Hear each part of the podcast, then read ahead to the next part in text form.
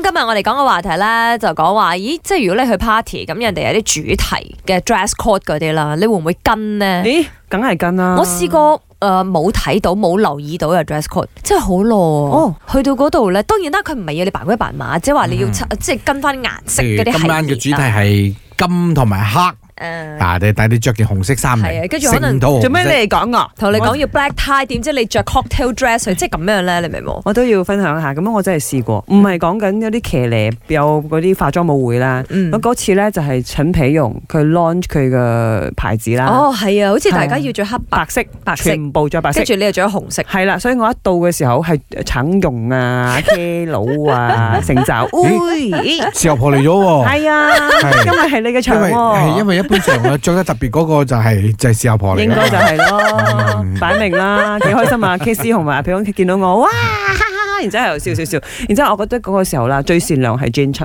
嗯哼。嗯，Jane 七同我講，It's okay, never mind, you are so beautiful，咁我就馬上定咗， And you are very special 啊，係係啊，咁原呢來最啲低講大話嘅佢，當然啦，呢啲係唔小心，即係係我哋冇留意到個 dress code，咁啊着錯衫係啦。咁啱有啲人咧又真係好 hea 噶，係啦，我講緊我哋個老細啊。係啊，我覺得我哋每一年咧有呢個 party 嘅化妝舞會嘅時候咧，佢係最 hea 嗰個噶。明年冇俾佢去 咯。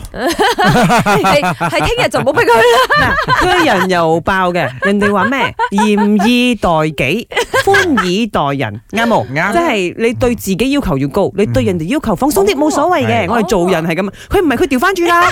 我對人哋要求高，我對我自己就好放 鬆嘅。你話老細有冇咁早醒？你聽我哋啲 part 唔係，我驚佢聽唔到啊！可唔可以錄麻煩呢低俾佢段錄聽俾啊佢聽啦，真係，我驚佢聽唔 到啊！我自己反而咧好多時候係 overdress，哦即係好多時候啲人講哦，今日係 black tie 嘅，我同我太太都着到真好係成隆個都重 black tie 嘅啦。嚇跟住睇到有人着 jeans 褲啦，哎呦，哦咁唔係你嘅問題啦，啊你但 over 係 dress 九成嘅人都唔唔哦冇跟嘅話，，咁你就好似好怪嗱啦。林即生係人哋唔覺得尷尬，係尷尬嗰個就係自己啦。呢個時候咧，我要同你講一樣嘢，嗯你要學呢個 Parisian 巴黎人啊，嗯佢哋講 overdress is always better than underdress。 OK OK 啱 OK，啊，又係你咁嘅靚仔，啱毛，你又攞獎，唔係我至少成個蛋我 street 太太都咁係咁講，哇！你嗰粒頭同埋嗰套衫，係啊簡直攞獎啦，已經。樣。喂，簡直就冇攞到係 best dress 咩你？風鹹頭啦，喺你現知唔知啊場。係唔方唔 best 啊！